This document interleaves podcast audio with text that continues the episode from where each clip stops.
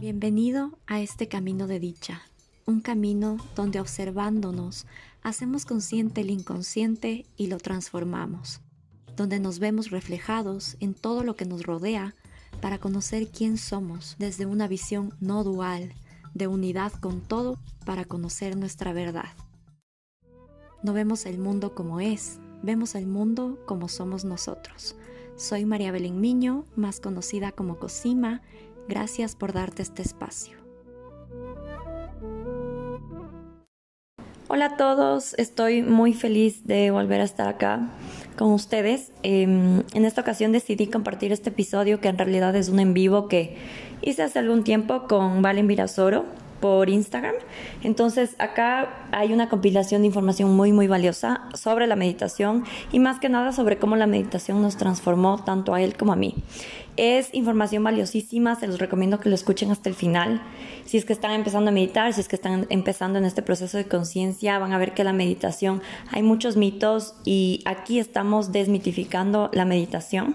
Estamos también hablando sobre qué es y qué no es meditar y también muchas herramientas para la reprogramación del subconsciente. Entonces aquí van a encontrar información muy variada, conceptos muy amplios que va a ser como una introducción a este nuevo estado de conciencia que estamos generando en esta comunidad. Espero que les guste y que lo disfruten. Quizás van a escuchar un poquito de cambio en el audio porque es una grabación del vivo, pero espero que les resuene este tema y esta conversación. Mi camino ha paseado por distintos lados a lo largo de la historia de mi vida y en todos ellos desde empecé a meditar a los 20 años, pero no fui constante. Y porque depende la etapa de mi vida que lo fui haciendo y hace dos años que lo hago como uno de los hábitos más importantes de mi vida y donde realmente pude conectarme con los beneficios de la meditación. Yo estudié coaching ontológico, que trata de eh, cómo construir futuro, en otras palabras, de cómo construir el futuro que deseamos desde las conversaciones que manejamos, cómo pensamos y cómo nos conectamos con nuestras emociones y nuestras acciones para construir el futuro que deseamos.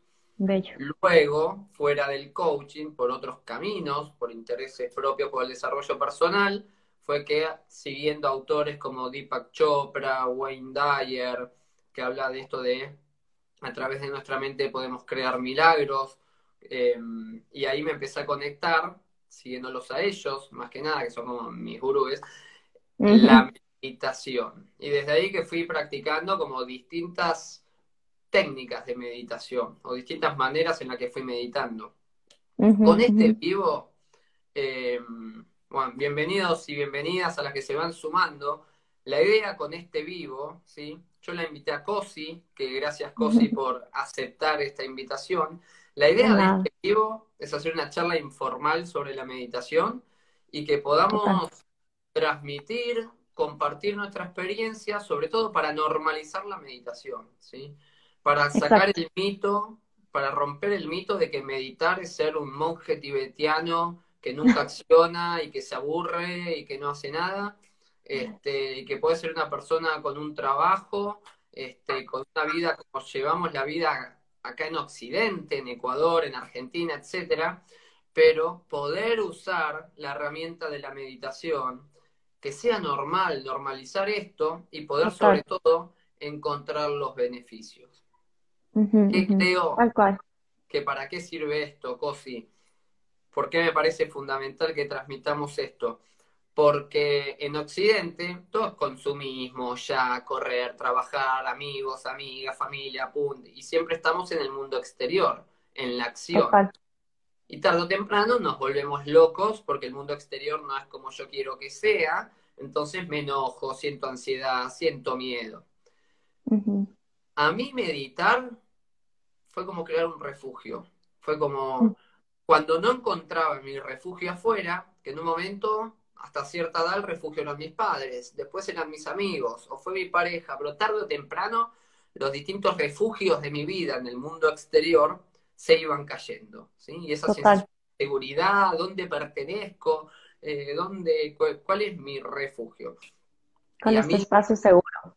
Claro, totalmente. La meditación es, ok, el refugio para mí el espacio seguro es el interior, es lo que puedo crear con los pensamientos y con la respiración. Exacto, y traer tu mente a este espacio, digamos, y no estar en, en, los tiempos psicológicos que es el pasado y el futuro, ¿no? Que nos causa tanta ansiedad y ese malestar de, y esa sensación de sufrimiento por el apego que tenemos a esos ideales, ¿no? De lo que quizás alguna vez fue y lo que, y lo que viene. Entonces, Sí, como tú dices, creo que es súper importante eh, hablar sobre todos los mitos que hay alrededor de la meditación, porque ahorita la meditación se aplica mucho y como yo lo enseño también es eh, la meditación para gente que está en un rush todo el tiempo, o sea, gente que está todo el tiempo haciendo cosas, gente que quiere ser más productiva, gente que es productiva, y eh, aplicarlo a este espacio en el que es tanto, tan acelerado. Entonces, quiero que primero comencemos también abriendo este espacio diciendo que la meditación realmente no es una actividad para que nosotros seamos mejores meditando ni mejores meditadores. Es una actividad para que nosotros podamos ser mejores en la vida en general, aumentando nuestro nivel de productividad, de concentración, de energía incluso, porque cuando meditamos, por ejemplo, si tú estás meditando 20 minutos, equivale a dos horas de descanso y de sueño profundo. Entonces, es realmente un descanso total para el cuerpo y para la mente también, para estas distracciones a los que estamos tan acostumbrados y tan expuestos todo el tiempo a mirar siempre hacia afuera y ver estas distracciones. Entonces, creo que es importante también que arranquemos diciendo qué no es meditar, ¿no es cierto? Porque hay muchísimos mitos, como te digo, y hay muchas expectativas también. La gente tiene muchas expectativas sobre la actividad de meditar y gracias a esas expectativas piensan que están fracasando, que lo están haciendo mal al momento de meditar. Entonces, al momento de yo tener igual una expectativa o que me pase algo, o ver a mi yo superior, que yo no sé la gente que se imagina que es ver a tu yo superior, o que te pase algo sobrenatural, creo que el quitarnos todas las expectativas y todo lo que sabemos o creemos saber sobre meditación es básico. Cuando lo hacemos esperando algo, creo que ya se vuelve una, una actividad yoica, ¿no? Como ya una actividad del ego de yo espero que algo me suceda, ¿no? Que estoy como ya satisfaciendo este lado yoico y egoico. Entonces no me estoy realmente conectando con el presente, sino con lo que yo espero con lo que quizás me han contado y con lo que quizás hemos escuchado. Entonces creo que el primer paso, y fue lo que yo hice al principio, y como mi maestra me enseñó hace ocho años, fue, quiero que te quites todas las expectativas sobre lo que es la meditación, que no esperes nada al respecto, que simplemente te sientes y estés, ni siquiera intentes hacer nada, solo estar contigo ese momento. Entonces creo que es súper importante partir de ahí, ¿no? No sé cómo tú lo has vivido ese lado de no, de no tener esas expectativas de que algo pase. Bien, al principio me pasó de entrar con expectativas. Ajá, tal cual. Este, y a ver, si bien por lo que leía y en los libros en los que me apoyaba sabía que no tenía que tener expectativas, la expectativa la tenía igual, ¿sí? Entonces, ¿qué me pasaba? Yo digo, bueno, me pongo a respirar lento en un lugar lindo, y a sentir la respiración. Respiraba una vez y empezaba a pensar en cualquier cosa. Cualquier pensamiento, algo del día, de la persona que me crucé, de algo que me molestó hoy, de algo que tengo que hacer mañana, se venían pensamientos, ¿sí? Entonces, al principio meditaba desde la exigencia. No, no, Valentín, mientras meditaba me decía, Valentín, no, no tenés que pensar en cosas, dale, dale, medita, medita y lo hacía como más desde la fuerza, desde la exigencia, como haciendo algún esfuerzo. El, Yo leía y escuchaba, así como viene el pensamiento, lo tenés que dejar ir. Meditar es que cuando viene un pensamiento, lo mirás, le decís gracias y volvés a la Y lo dejas pasar, exacto. Y es, y es el arte de irte y volver las veces que sean necesarias, las veces que sucedan, ¿sí? Eh, irte y volver, pero meditar es la práctica de volver, no es el arte de no irte nunca. Después, con la práctica de hacerlo mucho tiempo, vas a tener una mente más tranquila, que van a venir menos pensamientos. Y vas a lograr estados de mente más tranquilos. Esto fue lo que yo experimenté. Como al principio venían dos millones de pensamientos por segundo, ta, ta, ta, ta, ta. Total. Y después, ok, hoy no son dos millones, será un millón, será medio millón, no sé, pero es menos que Y realmente, hace dos años que lo practico casi todos los días, y realmente es como que ahora me conecto mucho más con los beneficios, porque yo medito 20 minutos, bien me despierto y sé que durante un tiempo tengo la mente en otra vibración. Después cuando me meto en la acción y hago un posteo en Instagram o hago una sesión de coaching con alguien o me pongo a lavar los platos, ya paso al mundo exterior. Y ahí mi mente entra en otra velocidad, en otra dinámica. Exacto. En, resumen, es como al principio me exigía, después fue como, ah, y lo hago más fluido. Tal cual. Sí. Sí, sí, al principio es un poco difícil soltar, soltar esa expectativa, ¿no? Pero sí hay que entender que, o sea, tenemos de 70 mil a 90 mil pensamientos en el día y la mayoría de esos pensamientos son automáticos, es decir, que están todo el tiempo disparándose desde nuestra mente subconsciente. Y eso quiere decir que nuestra mente subconsciente dispara pensamientos generalmente de miedo, de hábitos quizás negativos, de creencias limitantes, de escasez, de preocupaciones. Entonces estamos todo el tiempo con, esta, con este cóctel de pensamientos negativos. Entonces, ¿qué pasa cuando meditamos? Igual a mí me ha pasado mucho, creo que ahora lo experimento mucho más de esta forma porque al principio no lo era así. Realmente de observar tus pensamientos y conectarte con esa mente subconsciente que está todo el tiempo disparándose. Entonces, al estar todo el tiempo expuestos al exterior y a este ritmo de vida, tú no te das cuenta qué pensamientos subconscientes y automáticos estás generando. Y cuando estás meditando y entrando en ese silencio, entrando en esa observación, entrando en esa quietud, realmente puedes entender cuál es la calidad de pensamientos que estás teniendo, ¿verdad? Entonces, es como un paso de tu mente subconsciente ya cuando alcanzas el estado meditativo profundo, pasas de tu mente consciente a tu mente subconsciente y automáticamente con la práctica el ego, la voz de tu ego se va apagando. Esta vocecita que te dice todo el tiempo, no puedes hacerlo, no eres suficiente, por ahí no es, no deberías hacerlo, la vas a cagar como siempre, ¿no es cierto?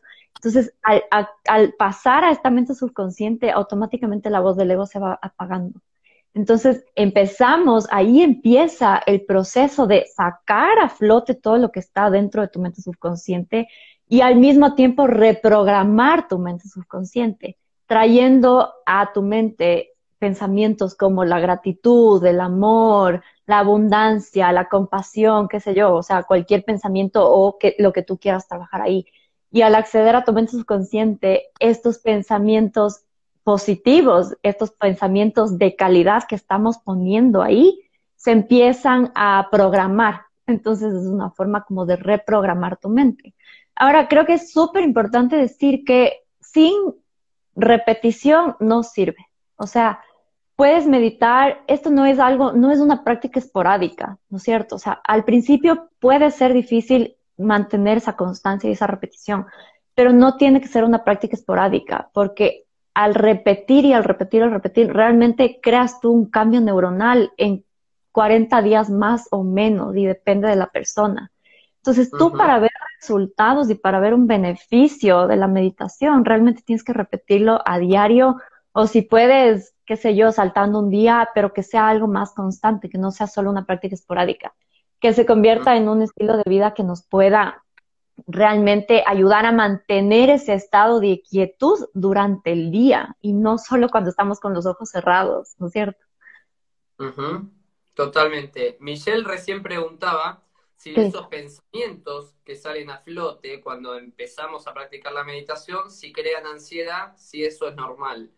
Em, desde mi experiencia, sí, porque al principio a mí lo que me pasaba era como, primero que entré como con expectativa de, oh, quiero conocer al ser superior, como una expectativa de algo supernatural, y después es, no, es respirar lento y calmar la mente. Entonces empezás a pensar más lento, a tener una vibración más pausada. Si midieran tu cerebro con un encefalograma, al meditar empieza a hacer pi, pi, en lugar de pi, pi, pi, pi, pi, ahora estamos en el mundo exterior accionando, si algo me midiera el cerebro, como estoy hablando acá, tendría unos ciclos por segundo bastante frecuentes, que si estoy meditando, tendría unos ciclos por segundo mucho más tranquilos, ¿sí?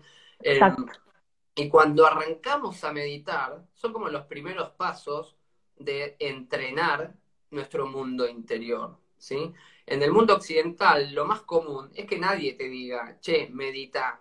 Como que yo lo descubrí por mi cuenta, yendo a distintos lugares, no, no lo empecé a practicar ni por mis padres, ni por mi familia, ni por la escuela, por los primeros años de vida.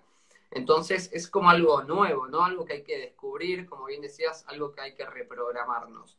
Entonces meditar es como, al principio es incómodo porque no va de la mano con los programas que he recibido a lo largo de mi vida. Entonces, al principio genera ansiedad, comparto lo que decía Michelle, ¿por qué?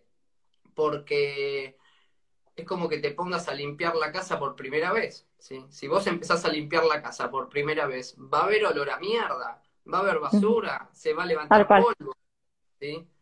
Parece que cuando estás barriendo se ensucia más porque se levanta el polvo. No, es parte del proceso de limpiar, ¿sí? Pero si yo sigo limpiando, el polvo se va. Si yo sigo meditando, la ansiedad de, oh, estoy haciendo algo nuevo, se va. Y ahí empiezo a ver los beneficios de la limpieza mental. No sé si se entiende la, la metáfora. Sí. totalmente. O sea, yo comparto mucho eso y tengo muchos estudiantes que, que al principio les causa ansiedad meditar, pero es justamente porque estás accediendo a tu mente subconsciente. Y al entrar en ese espacio que normalmente con tantas distracciones y tantos parches que ponemos a nuestras emociones para no sentir, no te das el tiempo de sentir, más bien como que nos resistimos a sentir esas cosas que están ahí. Y al entrar en este espacio de tu subconsciente, estás abriendo tu mente a flote para que salgan todos tus miedos, todas tus creencias y todo lo que el ego te dice. Entonces ahí es cuando tú puedes estar experimentando algo de ansiedad. Sin embargo, esa ansiedad se va con el tiempo. Y aquí voy a traer una frase que dice Joe Dispensa que es, convertirte en nada es convertirte en todo. Y cuando tú estás entrando al espacio de la meditación, a cerrar tus ojos, te estás desconectando primero del cuerpo, te desconectas de tus sentidos, te desconectas del tiempo y del espacio. Entonces, al entrar en este espacio de meditación a tu mente, realmente te desconectas de quién eres tú y te desconectas de esa identidad y de quién creemos que somos. Entonces te desconectas de tu oficio, ya no eres madre, ya no eres padre, ya no eres hermano, no eres novio, no eres diseñador, no eres coach, no eres nada, no eres maestra de meditación. Y entras en esta área de lo desconocido. Y esta área de lo desconocido es lo que generalmente nos da miedo. Es esta zona, es salirte de esa zona de confort que generalmente te causa miedo. Entonces, por eso la meditación sí puede causar un poco de malestar al principio, porque estás entrando en un área en el que no sabes qué va a pasar, ni quién vas a ser, ni con qué te vas a encontrar. Entonces, es entrar en esta área de lo desconocido y dejar de identificarte con tus pensamientos. Entonces, esta parte es clave, es crucial saber que nuestros pensamientos automáticos no son realmente nuestros, no somos nuestros pensamientos no somos lo que hacemos, no somos nuestros resultados, no somos nuestras emociones ni siquiera. Somos todo lo que está detrás de esos pensamientos. Entonces, si es que yo observo el pensamiento, ya no estoy siendo ese pensamiento. No sé si se entiende. Es como que ponemos una distancia entre yo, entre mi verdadero ser, que no quisiera llamarle yo, porque el yo ya es una identificación, pero es como que yo pongo una distancia entre mi ser y esos pensamientos. Entonces yo uso mucho la metáfora del cielo y las nubes, y más para explicarlo a niños, pero se entiende bastante bien con esta metáfora. Entonces, digamos que está el cielo azul y tenemos nubes negras. Estas nubes negras son como nuestros pensamientos. Algunos son positivos, algunos son negativos, pero a la final todos pasan, todos son transitorios. Entonces, para empezar a meditar ayuda mucho visualizar el cielo y las nubes como que fueran tus pensamientos y simplemente observar esas nubes como observarías a tus pensamientos y ver cómo se van. y nos quedamos con lo que está detrás, que es ese cielo azul infinito, parte del todo, y que realmente no hay separación entre la nube y la esencia y el cielo y lo que está detrás. Es parte de lo mismo y forma un todo. Por lo tanto, yo no tengo por qué separarme tampoco de ese pensamiento y no me identifico con él. Entonces genero esta separación entre el pensamiento y lo que realmente soy. Entonces me dejo de contar el cuento de que yo soy esto, yo soy aquello, o estoy haciendo mal, o la culpa. Entonces es entrar en este sentimiento de me perdono, me acepto, acepto mi vida tal cual es, no me resisto a lo que estoy viviendo, no estoy en lucha con lo que estoy viviendo, pero simplemente me mantengo como el observador de esta experiencia. Entonces, hay una frase que me gusta full que, que es de Muji, que dice, no estás experimentando sufrimiento, estás sufriendo tu experimentar. Y es justamente porque estamos creyéndonos los protagonistas de la vida cuando en realidad tenemos que ser los espectadores de nuestra vida, sin involucrarnos y crear como una cadena muy, muy, muy fuerte alrededor de estos pensamientos, ¿no? Totalmente. La metáfora del cielo es hermosa. Cuando lo empezaste a explicar, yo ya había pensado esa y, después la dijiste. Y total, es los pensamientos son las nubes y la conciencia, el subconsciente, donde puedo crear mi refugio, o así lo digo yo, vendría a ser el sol o el cielo, lo que hay atrás de los pensamientos. Exactamente. Entonces, yo al principio, si pensaba algo, o, me enojaba, no es que me enojaba mucho, pero me, generaba un pequeño malestar, o yo llegaba hasta ahí, llegaba hasta las nubes, digamos.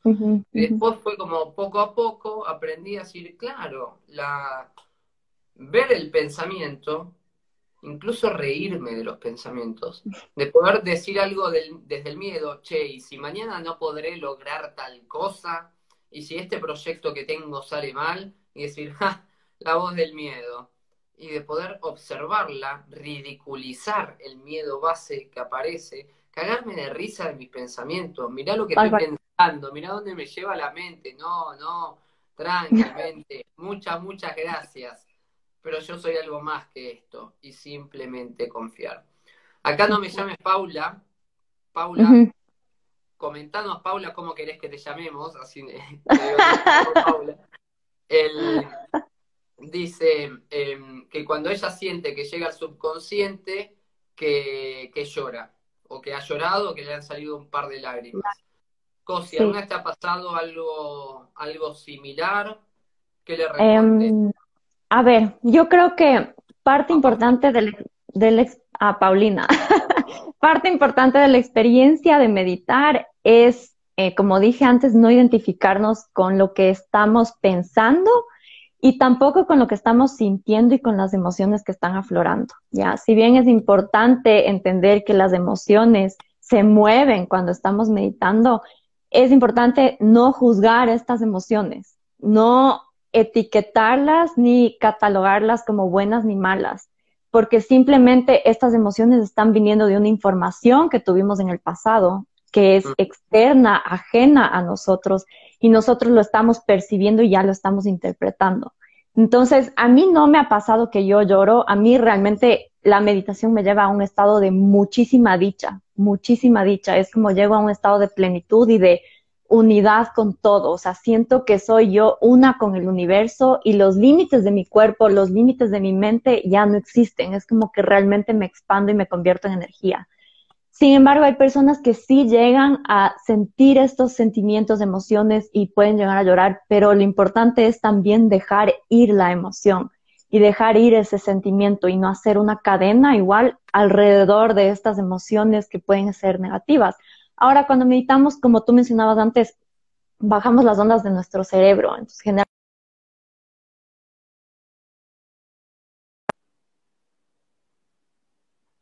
valen, no sé si es que... Ahí está, ahí está, ahí volvió. Ahí está. Entonces, generalmente estamos en beta como estamos ahorita, en actividad, en vigilia, y cuando estamos meditando bajamos las ondas cerebrales hasta alfa, más o menos, que es el estado meditativo profundo. Entonces, cuando pasa esto, se ralentizan las ondas de nuestro cerebro y entramos en este estado de meditación, ¿ya? Entonces aquí es más fácil que nosotros seamos sugestionables, ¿ya? Es como nos volvemos mucho más sugestionables eh, dependiendo de si tu mente analítica es muy crítica o no. Entonces aquí es cuando pueden aflorar estos sentimientos. Pero si yo me identifico y si yo juzgo y me hago una cadena de pensamientos alrededor del llanto o alrededor de la sensación negativa que estoy teniendo, ya me estoy dejando llevar otra vez por los pensamientos. Entonces, a lo que voy es que los pensamientos y los sentimientos y las emociones no son negativas y no son positivas tampoco, son neutras. Es información neutra que llega a nosotros del mundo, pero nosotros tenemos la capacidad de interpretarla como lo que son. Entonces, tú me, tú me habías dicho que estabas haciendo el curso de milagros y la primera lección del curso de milagros te dice, nada de lo que veo significa nada. Entonces, es volver la mirada, quitar tus filtros del pasado y saber que lo que estamos viendo simplemente es información y que nosotros le hemos puesto un significado. Pero no quiere decir que esa es la última verdad, sino que simplemente son nuestras creencias que nos hacen ver las cosas de cierta forma.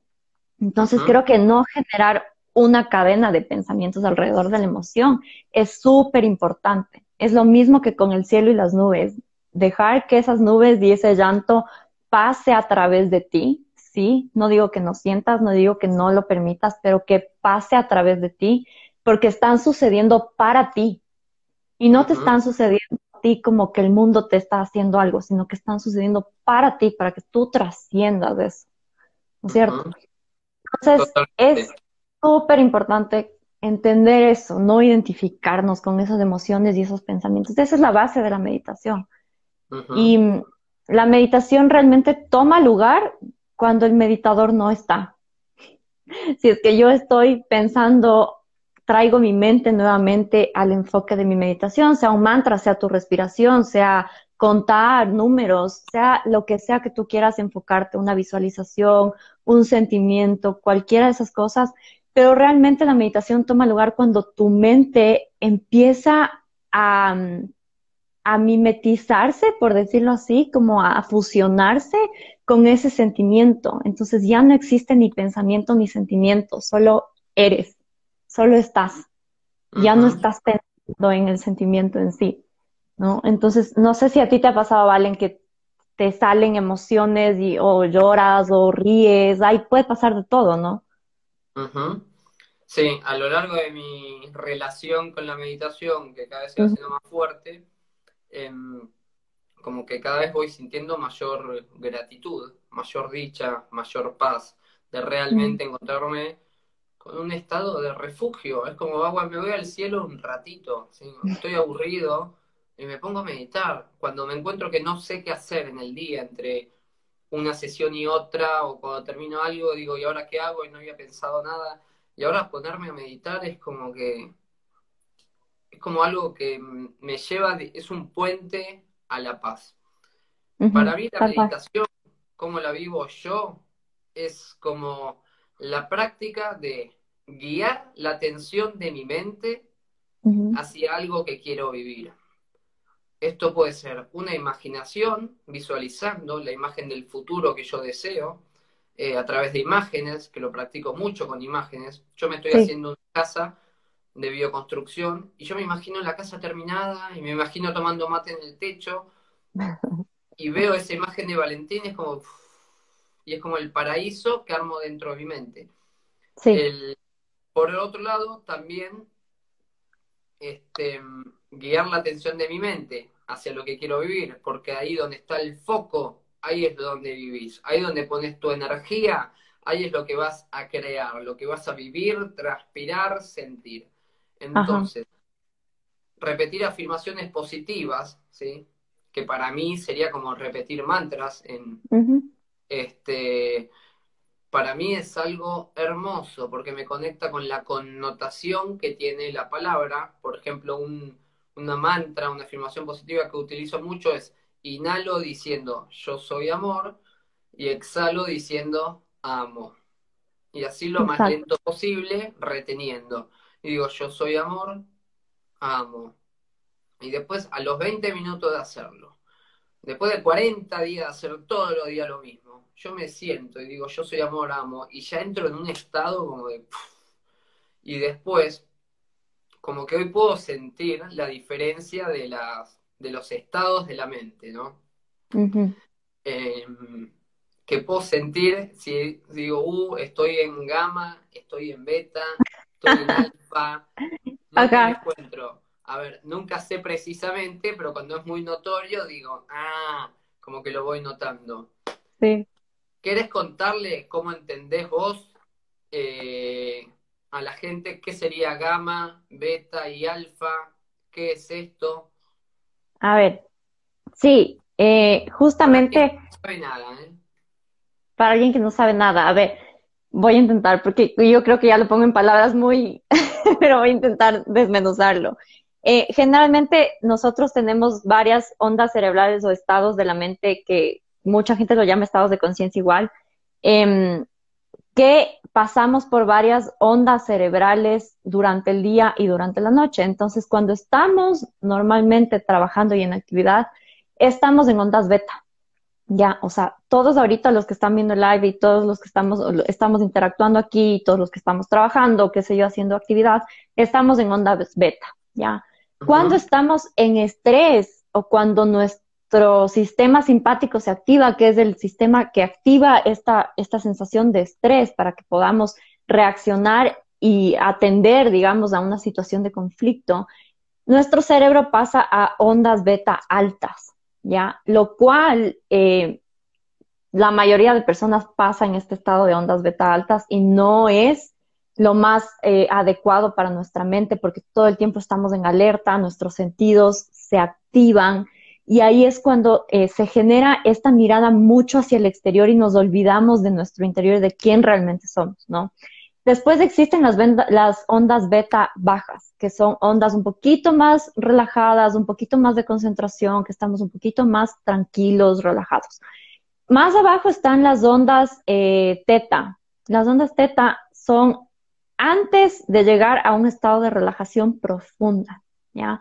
Que es como un estado en el que en el que estás despierto, pero estás totalmente relajado. Por ejemplo, cuando estamos viendo una película, cuando estamos viendo algo, estamos concentrados, estamos leyendo.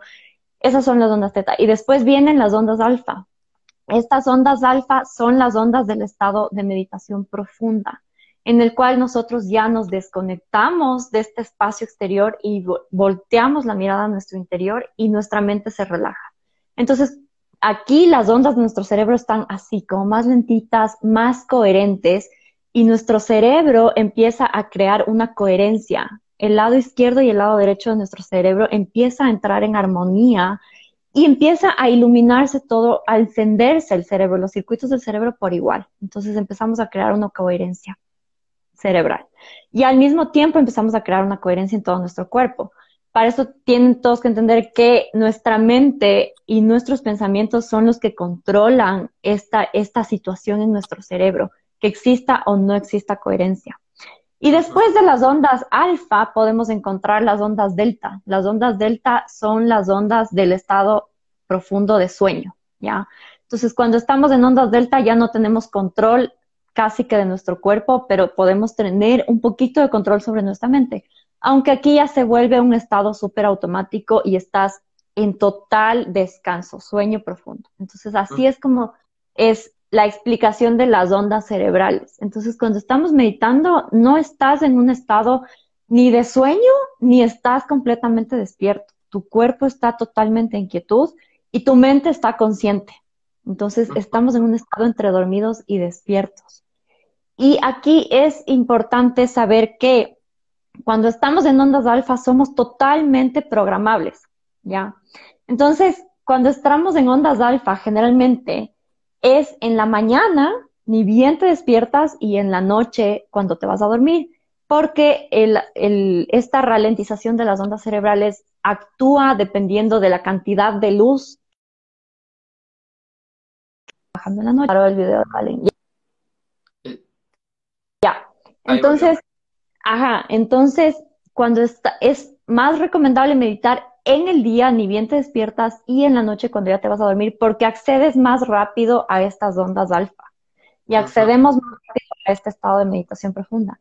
Y más abajo de las ondas delta ya vienen a estar las ondas gamma que tú mencionabas antes, que yo realmente no sé si lo he experimentado, creo que es, no sé, algo que solo sucede y lo sientes ese rato, pero no sé si es que ha sido un estado al que puedo llegar conscientemente muy, rápido, como a esa fase, ¿no? Y las ondas gamma tienen muchísimos beneficios, que se crea más materia gris para que tú puedas... Eh, recopilar y almacenar la información mientras estás meditando y mientras estás haciendo alguna actividad, ¿no? Entonces, creo que la importancia de saber esto de las ondas es saber que cuando estamos en este estado meditativo profundo o antes de dormir o al despertarnos somos mucho más programables. Y aquí creo que hay que tomar en cuenta que si es que nosotros nos levantamos y de una prendemos la tele o de una nos ponemos a ver noticias sobre el COVID o las muertes, no sé qué, somos mucho más programables y eso se está metiendo, ese miedo se está metiendo en nuestra mente subconsciente. Y si nosotros alimentamos nuestra mente de esa forma, vamos a generar más miedo. Como tú dijiste antes, donde te enfocas se expande. Y si nuestra mente subconsciente se programa en el miedo al ver todas estas cosas, eh, tú vas a crear más miedo. Totalmente. Me encanta esto que decís de la coherencia, ¿sí? Como la práctica de la meditación sostenida del tiempo, porque para vivir los beneficios de la meditación eh, se logra todo lo bueno, todos los buenos placeres se logran a largo plazo, ¿sí? Todos los placeres a corto plazo tienden mayormente a destruirnos. La meditación no es un ibuprofeno, no es una medicina de la farmacia que va a tener un efecto instantáneo es algo que se logra con paciencia, con confianza, con práctica, pasito a pasito. Entonces, no solo desarrollamos los beneficios de la meditación en sí, sino yo con la meditación aprendí a ser constante en un montón de cosas que quizá antes no me salían. Decir, bueno, 20 minutos por día lo hago. No importa cómo sea, cuando sea, pero lo hago. Y cuando logré hacerlo 20 minutos por día, entonces, no solo con los beneficios de ah, mira cómo calmo la mente, ah, mira cómo ya, yo ya no me engancho con los pensamientos, ¿sí? Este, así como, no sé, cuando era más chico, mi mamá me decía, Valentín, no hagas eso, y yo me enojaba, y hoy mi mamá me dice, Valentín, no hagas eso, y ah, mm, no me enojo. Exacto.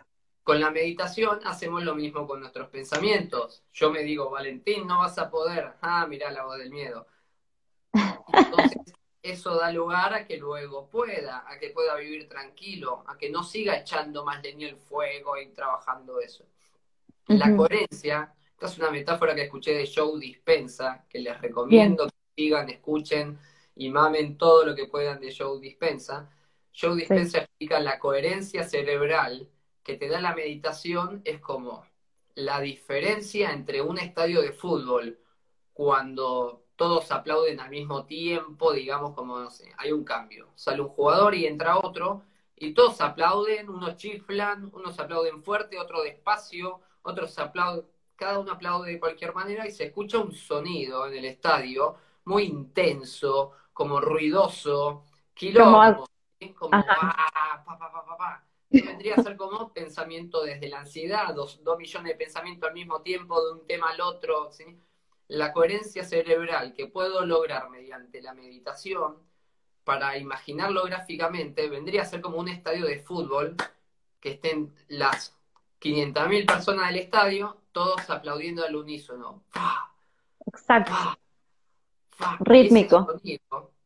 ya si ves, si alguna vez ves un estadio de fútbol, donde están todos aplaudiendo hacia la misma vez, que las hinchadas muchas veces hacen así, aplauden a la misma vez, no solamente visualmente ya es muy lindo, que ya lo podemos relacionar con el tema del mantra, con lo simétrico, con lo organizado, como el universo, sino que genera un pla, pla, que es como genera una energía extra, ese unísono, esa coordinación, es lo que lo identifico con lo que decías recién de la coherencia. Y esa coherencia nos da paz, nos da energía. Y por eso meditar lleva a elevar la conciencia y a estar mejor, a pasarlo mejor, a sentirnos más cómodos, a sentir emociones que disfrutemos sentir, paz, amor, alegría, que querramos sentir.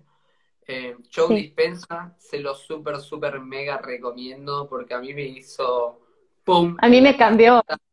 A mí también me expandió. Fans de Show Dispensa. sí, deberíamos invitarle a Joe. sí, tal cual. Y sabes que cuando creas esta coherencia a nivel del cerebro, se crea una coherencia también cardíaca. Entonces, nuestro corazón también tiene como esta inteligencia propia, tiene su propia red de neuronas. Y generalmente el corazón sabe antes la información que tu cerebro. Entonces tú puedes sentir ya desde tu corazón si es que algo quizás se siente mal o algo se siente bien. Pero no debemos confundir como que esta voz de la intuición a la voz del, del ego, ¿no? A la voz del miedo y a la voz de tu subconsciente. Entonces, creo que cuando generamos esta coherencia en nuestro cerebro, se, se genera automáticamente una coherencia con el corazón también. Es el que muestro que hace que tú atraigas o cosas positivas o cosas negativas y vibres en, ese, en esa armonía. Entonces, realmente somos y lo que creamos en el exterior somos, es producto totalmente de nuestra vibración interna. Y que nosotros no, vemos el mundo realmente como es, vemos el mundo como somos nosotros y cómo nos estamos sintiendo nosotros por dentro. Es una proyección de nuestro estado interno. Entonces, si mi estado interno del ser es un estado en el que yo paso con miedo, paso con preocupaciones, paso en estrés, entonces no estoy viviendo, estoy sobreviviendo, estoy viviendo en el miedo. Y no estoy en esta coherencia y no estoy generando un campo electromagnético ni un espacio cuántico saludable para mí, ni me estoy comunicando con este espacio cuántico de manera en la que yo pueda co-crear, sino que estoy siendo como víctima del mundo, estoy viviendo a merced de las circunstancias. Entonces, la meditación nos ayuda a crear este estado elevado y que esto se vaya conectando literalmente con nuestro corazón, con las neuronas de nuestro corazón y generar esta coherencia cardíaca. Creo que Em, me gustaría mencionar aquí que realmente nuestros pensamientos crean nuestra realidad. Entonces, nuestro cuerpo y nuestra mente a nivel químico, a nivel biológico, no entiende la diferencia entre una situación imaginada y una real. Esto quiere decir que si yo tengo un recuerdo del pasado, algo que me hizo sentir mal, yo estoy trayendo todos esos, todos esos químicos emocionales a mi cuerpo el día de hoy.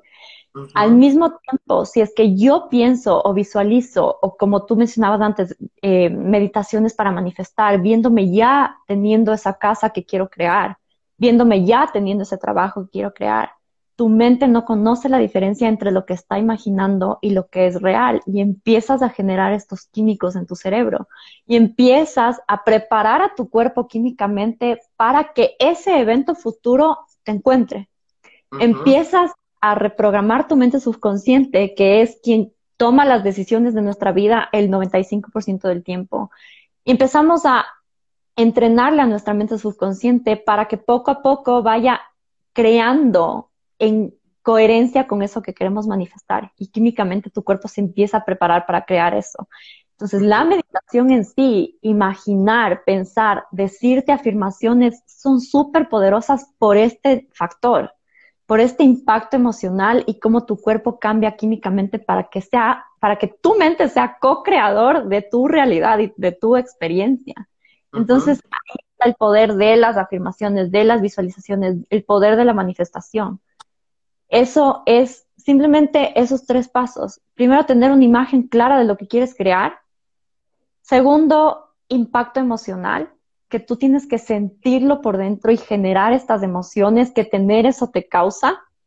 Y tercero, repetir, repetir y repetir y repetir eso todos los días. Por eso te dicen, escribe, escribe y lee todos los días eh, lo que quieres manifestar. No es solo por, ah, voy a escribir y ya. No, no solo funciona así. Todo lo que escribes, lo que piensas, lo que traes a tu mente genera estos cambios adentro y en tu mente subconsciente para que tu mente sea, subconsciente sea un co-creador de tu vida y no que seamos solo vivir en automático sin saber qué va a pasar, ¿verdad? ¿Verdad? En el mundo exterior, ahí ¿me escuchas ahí? Sí, sí. En esta, en esta relación que hay entre mundo exterior y mundo interior, ¿qué sucede? El mundo exterior lo percibo con los sentidos, lo escucho, lo veo, lo huelo, lo toco y la amígdala juzga. Dice, esto es bueno para mi vida o esto es peligroso para mi vida. Esto es malo para mi vida o esto es gracioso. Cuando lo juzga como negativo, como peligro, ¿sí? el cuerpo se pone en estado de alerta.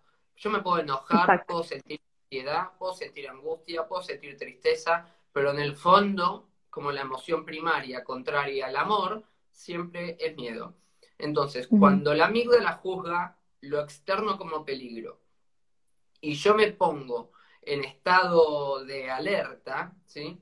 ¿Qué pasa? El cerebro empieza a generar sustancia química cortisol, ¿sí? El cortisol lleva, como toda la sangre a las extremidades, a las piernas y a los brazos. Esto, el ser humano no es perfecto, no fue creado así para cagarnos la vida. El ser humano fue creado así, ¿sí? Para escapar de un león cuando lo veamos en la selva. Ahora bien, hoy nos ponemos en estado de alerta en nuestra vida cotidiana y no hay ningún león. Hay falsos leones. Creemos que nuestra vida está tu jefe y nos ponemos tu jefe, por ejemplo, y nos ponemos en estado de alerta, ¿sí? Pero en realidad es que una persona me desapruebe, que diga, oh Valentín, no estoy de acuerdo con vos, ¿sí? Si yo me pongo en alerta, porque ¿cómo que no me aprobás? Tenés que aprobarme, todos me tienen que aprobar y le tengo que agradar a todo el mundo, ¿sí? Entonces, yo a eso lo llamo el falso león, ¿sí? No es un león, mi vida no está en riesgo, sino que yo estoy en alerta porque he adquirido en mi pasado el programa de que si los demás me aprueban, voy a estar más contento, voy a sentir más amor. Entonces, si alguien me desaprueba, me pongo en estado de alerta automáticamente. Por más que piensa que sea una boludez, me enojo igual o me agarra miedo igual en el fondo y me sale el estado de alerta. Este estado de alerta sostenido en el tiempo es lo que hace que hoy la mayoría de las personas mayores de 60 años están enfermas. Es mucho más común cualquier mayor de 60 años esté enfermo. Entonces, para vivir desde la salud, para que cuando tengamos más de 60, en lugar de tener esta cara, tengamos esta cara, es necesario entrenar nuestra mente para reprogramarnos, para que nuestra amígdala, por hábito, deje de percibir todo como peligro, amenaza, ¿sí? Y empieza a decir, ah, mira, si los demás me desaprueban, puedo estar bien igual, porque yo me apruebo a mí mismo. Entonces, para esto, para esto, ¿cómo reprogramo esto? Yo personalmente escribo, medito, digo afirmaciones positivas como mantra, diciendo, me amo, me felicito, me reconozco, me felicito todos los días, voy a entrenar y cuando termino de entrenar, me doy un abrazo y me digo, felicitaciones, me felicito por haber amado mi cuerpo haciendo ejercicio. Te reconoce. Total, y de esa manera asumo la responsabilidad de que estar contento, de que sentirme valorado, sentirme reconocido, sentirme felicitado, depende de mí mismo, depende de que yo me felicite. Porque cuando mi mamá, mi papá, mi amigo, mi pareja, mi hermano, quien sea del mundo exterior, no me reconoce y, y entro en estado de alerta, ¿sí? Es porque yo no me he reconocido antes. Entonces, para eso sirve el meditar, para eso sirve repetir afirmaciones positivas o escribir. No hace falta sentarme así, con escribir entramos también en estos estados em, de alfa que vos explicabas. Podemos llegar a estar en un estado muy, muy tranquilo, cambiar los estados vibratorios. ¿sí? Y yo agarro una hoja y empiezo a escribir, soy amor y me amo. Todo está bien y más que nada, creo que, creo que también es súper importante llevar esas afirmaciones a la acción, ¿no? O sea, cada vez que yo sienta que estoy buscando algún tipo de validación o algún tipo de, de aprobación externa, ponerme un freno, ¿no? Como que realmente ver qué está proyectando de mí, que yo necesito asumir y necesito hacerme responsable. ¿Qué estoy proyectando cada vez que me enojo? Por ejemplo, si es que yo me enojo porque alguien más logró algo que yo quería hacer, es porque yo lo carezco. Entonces, asumir esas carencias y en esas oportunidades empezar a actuar. porque si no llevamos todo lo que trabajamos, todo esto es como un trabajo interno muy, muy profundo. Y si no llevamos eso a la acción, al día a día, a dejar de necesitar que me aprueben, yo siempre voy a depender de algo externo para que yo sea feliz. Si es que alguien no me yo no voy a ser feliz. Entonces es muy importante llevar todo esto que hemos hablado a la acción.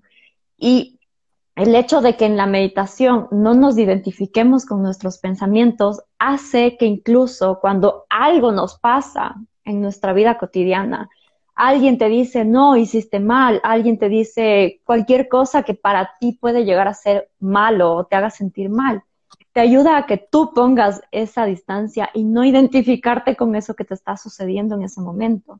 ¿Y qué quiere decir no identificarte? O sea, suena muy lindo y muy utópico y, y todo chévere, pero realmente quiere decir que no dejas que esas circunstancias externas y lo que te están diciendo te defina como persona, que no defina quién tú eres. Entonces yo no soy por los resultados que obtengo, yo no soy quien soy por la validación externa, yo no soy quien soy por eh, lo que hago o dejo de hacer, ¿no es cierto? Entonces, ¿qué estado tuyo del ser, de tú tener una certeza y tener tus raíces bien en el suelo, bien profundas, no se ve afectada por lo que el mundo opine de ti, porque tú ya no te identificas con lo que dicen de ti, con lo que piensas, ni siquiera tú que eres.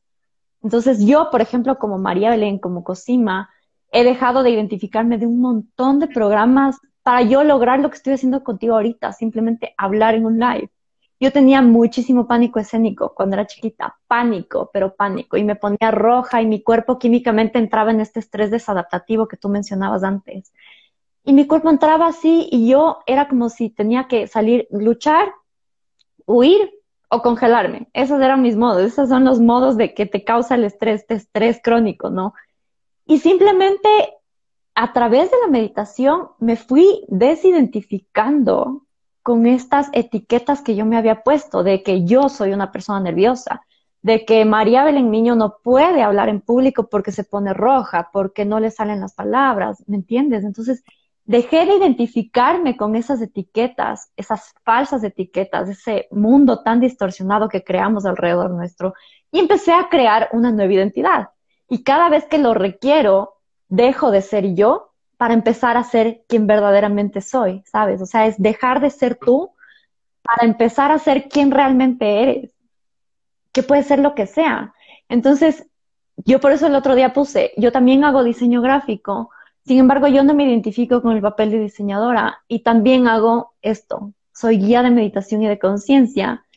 ¿Y quién dice que no lo puedo ser? Que no puedo ser una cosa y mañana puedo ser otra, ¿no? Entonces, acá, por ejemplo, criticaban mucho a un artista que, es ecuatoriano, que se llama Juan Fernando Velasco, y perdón por mencionar esto, pero criticaban mucho el hecho de que él, al ser músico y un artista ecuatoriano reconocido, se lanzó a la política, ¿ya? Entonces criticaban mucho el hecho de que él se lanzó a la política y que siendo músico acabó con su carrera musical, porque todo el mundo le criticó. Yo digo realmente, ¿por qué? Hoy soy músico y no puedo ser mañana político. ¿Por qué no puedo yo ser diseñadora gráfica y ser mañana maestra de meditación? ¿Por qué no? Entonces, somos seres que al definirnos y al definirnos con estas etiquetas, nos limitamos, nosotros mismos nos metemos en esta prisión. Y al meditar, lo que haces es salir de ese juicio dejar de identificarte con esos límites e incluso dejar de identificarte con tu cuerpo, porque no somos nuestros pensamientos, no somos nuestras etiquetas, no somos nuestro cuerpo y no somos nada de lo que nos hemos contado, de las historias que nos hemos contado. Entonces creo que es un trabajo interno súper grande el hecho de empezar a meditar y se destapan muchas cosas, se rompen esquemas, se rompe el ego, se rompe esta identificación de quién creíamos que somos y empezamos a cambiar y a decir, a ver, en verdad yo quiero vivir así o soy esta otra persona, ¿verdad? Entonces se rompe el ego y lo que está pasando ahorita en pandemia es eso, se está rompiendo el ego de todo el mundo, porque ya no podemos hacer las cosas que hacían que nosotros reafirmemos nuestra personalidad. Entonces ya no sabemos vamos, estamos encerrados y ya no salgo con mis amigos, entonces eso ya no me hace feliz. Y eso quiere decir que mi motivación para ser feliz era mi relación con, las cosas externas y no mi ser interior. no mi autoestima, no mi valoración. Entonces, es gigante, es mágico, o sea, yo realmente siento que me cambió la vida, ¿sabes? O sea, me cambió la vida la meditación. Yo no estaría aquí si no fuera gracias a ella. Y como tú dices, es como tu espacio seguro, es tu, tu refugio de cuando sientes que quizás estás tu mente subconsciente no quiere cambiar, tu mente subconsciente quiere mantenerte en ese lugar seguro para reafirmar tu identidad todo el tiempo, para decir, no, tú eres esa persona nerviosa, tú eres esa persona que no hace ejercicio porque no puede. Y tú tienes que ser más inteligente que esa mente que te dice que no puedes y decirle no al no del ego. Es eso, es decirle no, yo sí puedo, es decirle no a tu no puedo. ¿Me entiendes? no sé si me enrollé, pero no, no, se entiende perfectamente. Y me encanta el ejemplo que diste del músico que se hizo político y que la mayoría de la gente lo criticó. Y lo que yo creo es que cuando alguien hace un cambio semejante, obviamente es porque se está desprogramando para programarse como desea. Y la gente que critica ese cambio, esa transformación, es porque no está pudiendo transformar lo que quiere transformar en su propia vida. Entonces proyecta y critica a aquel que sí puede. ¿Para qué nos sirve ver esto? ¿Para decir qué horror la gente? No, esto no sirve para decir, ah, si yo me desprogramo y me reprogramo de una manera en la cual sí deseo programarme conscientemente para un estilo de vida que me sirva, como sea, bueno, antes no podía hacer ejercicio, no era constante, creía que no podía y ahora sí, ok, cuando empiezo a hacer estos cambios de programas, cambiar mi identidad, por decirlo de alguna manera, las personas que me rodean, ¿sí? tienden, o probablemente hayan personas que van a generar resistencia a esa transformación. Porque hay personas que me rodean que no pueden transformarse a sí mismas entonces, ver que otro se puede transformar a veces le puede doler. Entonces dice, no, no, no, yo quiero que seas el mismo Valentín de antes, porque yo estoy contento o yo estoy contenta si Valentín sigue siendo Valentín, pero si Valentín cambia, siento que pierdo un amigo, siento que pierdo un hijo, o siento que pierdo a lo que yo identifico que es Valentín. Entonces yo, ¿qué hago? Siento acá una resistencia está, es clave saber esto, ¿sí? Porque a la hora de que las personas que nos rodean, ok, juntémonos, rodeémonos de las personas que nos apoyan en las transformaciones que decidamos para nuestra vida. Rodeémonos en las personas que apoyan y comparten nuestras reprogramaciones, nuestras nuevas identidades, que no nos juzgan, sino dicen, ah, vos querés transformarte en eso, genial, probalo, qué lindo, qué bueno, me alegro. ¿Sí? Las personas que te dicen, no, Valentín, no cambies, no cambies, porque yo quiero que Valentín sea el mismo Valentín de siempre para juntarnos todos los martes a tomar alcohol sin parar como lo hacíamos de adolescentes. No, hoy Valentín está cambiando. Gracias por darte este espacio, te espero nuevamente en los siguientes episodios y puedes encontrarme en redes sociales, en Instagram como Cosima, dos rayas bajas C y en Facebook como Cosima Consciousness.